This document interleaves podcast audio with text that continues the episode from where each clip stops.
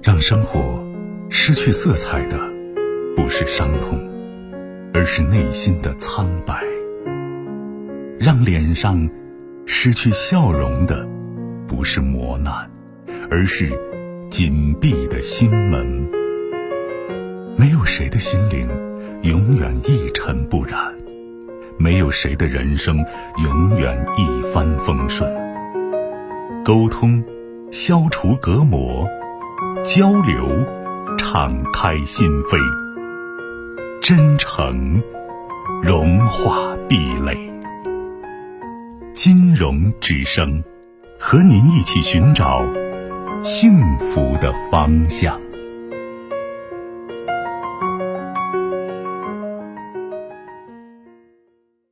喂，你好，久等。嗯，你好。哎，您的电话，请讲。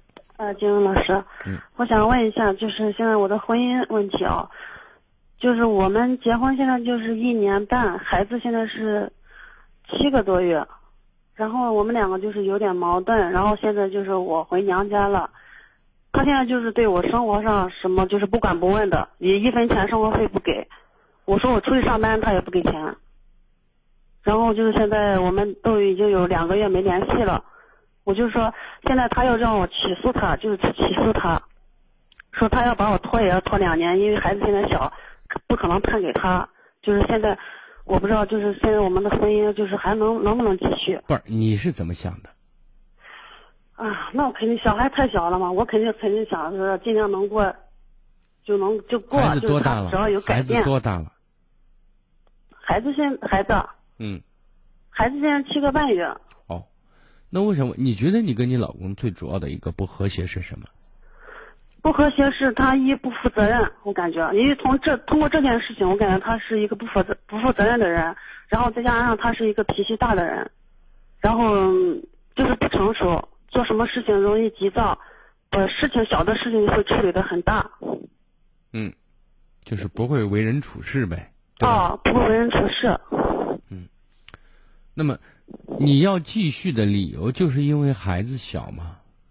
只因为这一个原因，还有别的原因？你嘴巴离话筒稍微远一点。孩子小，就是有一小部分还是存着侥幸心理，就是结婚也不容易，生就是想着两个人有所改变，因为你跟谁生活，你都是有矛盾的，你肯定要解决问题，是吧？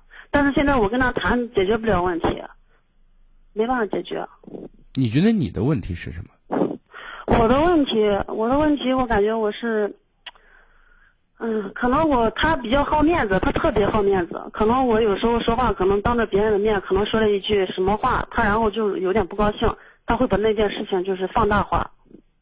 那这种事情，就是这样的一个状态经常发生吗？经常发生。不是你不给他面子，经常发生是这意思？不是我不给他面，其实我觉得我没说什么话，就是比如说这次他把我赶，就是嗯赶出去嘛，他让我出去，然后我就回我娘家了。我说那那就好，冷静思想思考一下，我就回娘家了。回娘家，然后他就上来的时候，就是我本来想着他就是能好好的说一下，我就回去了。但是他来的时候，来之前就是没有通知我，在电话里面说话很生气，然后来的时候就是在我爸面前跟我爸说话也不好听。就是说话，本他处理事情来了，但是他放的很高，他没有说像给你说软话或者给你道歉的意思。因为他心里，因为他心里不喜欢你。我说，你现在就是说我不图你什么，你因为我们现在就是说实话也是要钱没钱，他也是要工作没工作没上班，都几个月没上四五个月没上班了，然后要收入没收入。我现在不图你钱，我算图你个人。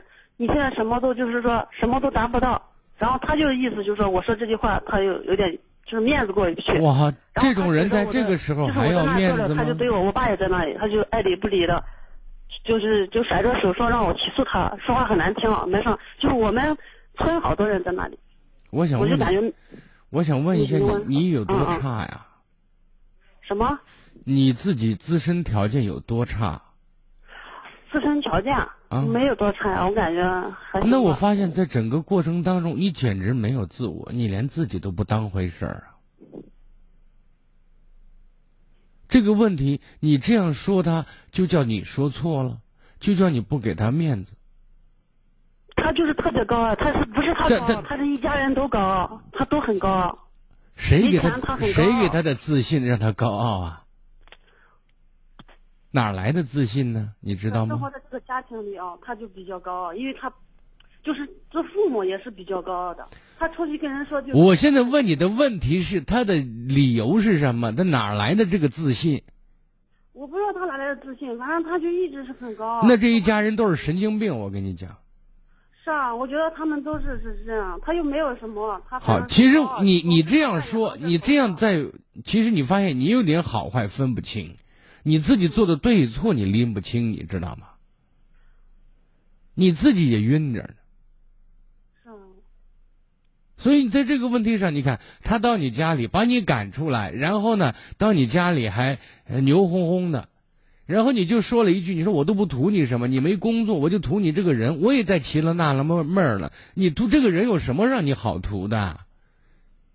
一个烂杆，我不知道你图他什么。你说我图他这个人，你图什没有，么呢？他是他当时结婚的时候，他说他那时候脾气也很小，就是他那时候还在开出租车，可能因为出租车生意不好，然后他就赔了，赔了，然后他就一个一直在家里，就几个月没上班，再加上小孩得得病也是有特殊原因的，小孩让肺炎嘛，我们去照顾小孩，也就是几个，现在小孩都出院了三个月了。那你告诉我哈，你现在图这，你口口声声说你图这个人，这个人你喜欢的，你欣赏的是什么？当时我觉得他挺有责任心的，感觉人就是嗯脾气也不大，感觉以后也不会有什么矛盾，家里人说话也客客气气的，我觉得这就可以了。啊，那现在就是正儿八经生活在一起了。你就刚才形容他们家，包括呃他父母亲都是呃比较牛气，说话呢好像都很拽，这是你看到他们真实的一面。如果说以前看到看到的和和气气、脾气小，那是装的，那是骗人的。嗯，现在你看到他们真实的面貌，你你还有图什么呢？你告诉我，你还图什么？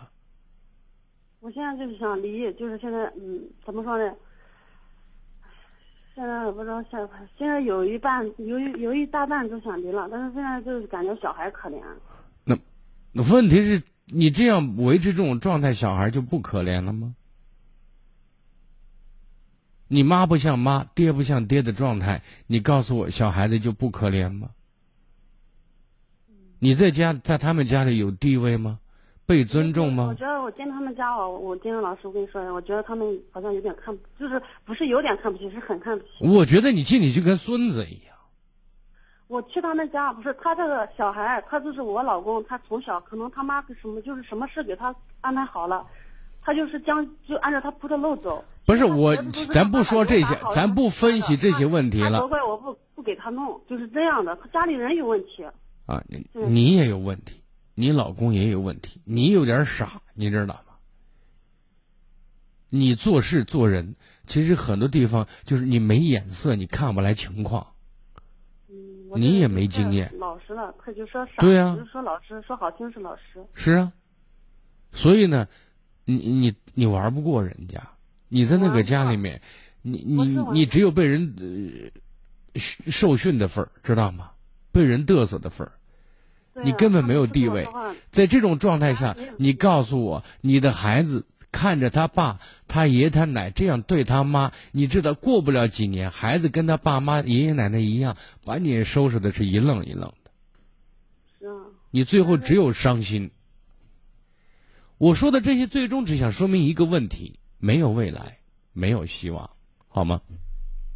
嗯，那你像现在现在哦，跟我道歉，这总是现在就前段时间说话很口气很硬，然后这段时间我打算就是跟他不过了，去起诉他，然后他现在就是让我回来，但是我现在说，你要通过这些事实看清楚本质的东西。